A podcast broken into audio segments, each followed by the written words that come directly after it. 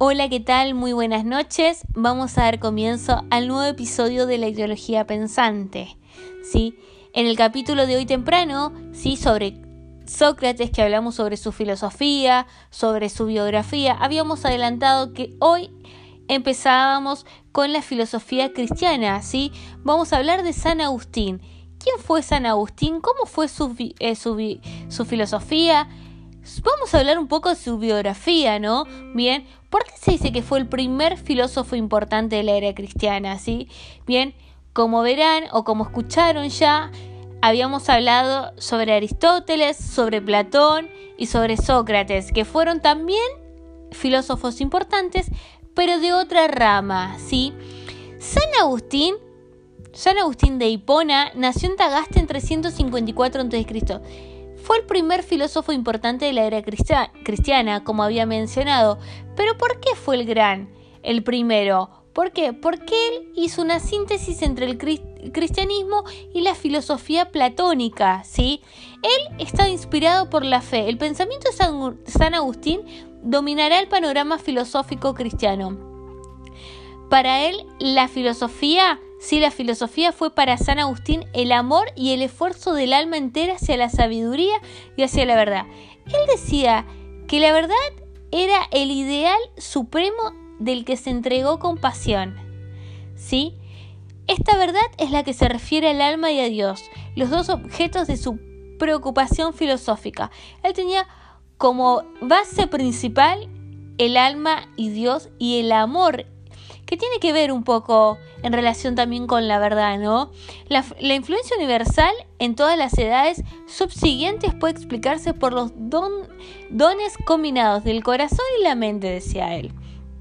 Bien, después él tenía como su metafísica del espíritu que descubre dimensiones inexploradas para el pensamiento antiguo y podría decirse, podría decirse, esto quiero remarcar, sí, que cumple por primera vez el llamado del conocerte a ti mismo, ¿sí? Qué importante es, ¿no? Conocerse a sí mismo.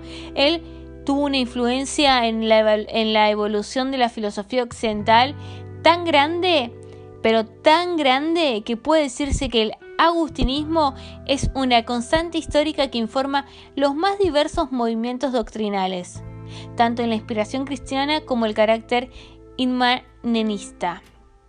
Bien, para él decía, para ir, eh, decía que él, estaba predispuesto por la fe materna. Que eso también tiene que, que ver con, se aproxima al texto bíblico, ¿sí? Porque pero es su mente la que no consigue penetrar en su interior.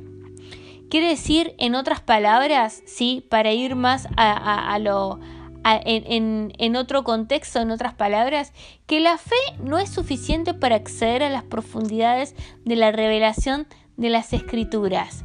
¿sí?